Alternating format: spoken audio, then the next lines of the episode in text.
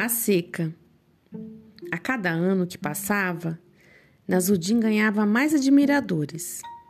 Era chamado por muitos de mestre. As pessoas pediam conselhos, curas para enfermidades, respostas espirituais. Em qualquer problema mais sério, Nasruddin era consultado. Houve uma época de muita seca no vilarejo onde morava Nasruddin. Os poços secaram, os lagos e os rios desapareceram.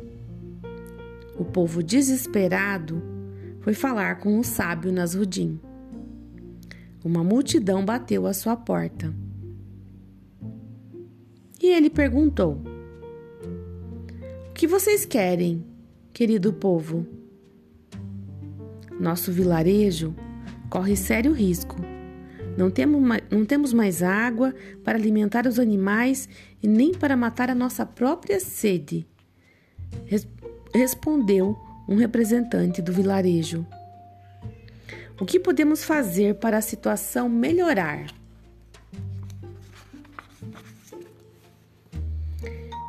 E aí então Nasruddin, com a cara toda amassada, tinha acabado de acordar de um delicioso cochilo.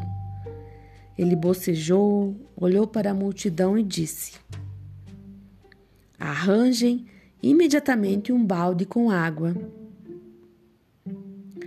O quê? Você não ouviu o que acabamos de dizer? Não há água em nenhum lugar, disse o representante do povo. Façam o que estou mandando disse Nasruddin com voz firme. As pessoas foram entrando em suas casas e juntaram num balde as últimas gotas de água. Depois de muito sacrifício, o balde foi entregue nas mãos de Nasruddin. Todos observavam os movimentos do mestre. Ele entrou na casa, pegou a roupa suja e se dirigiu ao quintal. E o povo inteiro atrás dele. Para espanto e desespero geral, Nasruddin começou a lavar suas roupas sujas no balde que havia recebido. O que você está fazendo, mestre? perguntou o representante do povo. Preciso de mais um balde com água. Você está louco? Disse um velho vizinho dele. Nunca deixei vocês na mão. Façam o que eu estou mandando. As pessoas muito confusas foram procurar mais água. Encheram um, último balde. Aquele era a derradeira reserva do vilarejo. Água dos bebês e dos doentes. Entregaram o balde a Nasruddin. Ele então torceu a roupa do primeiro balde e passou para o segundo. A multidão estava inquieta e nervosa.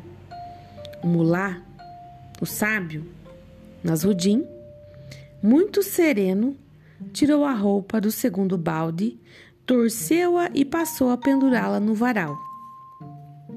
Assim que terminou, nuvens negras foram surgindo no horizonte.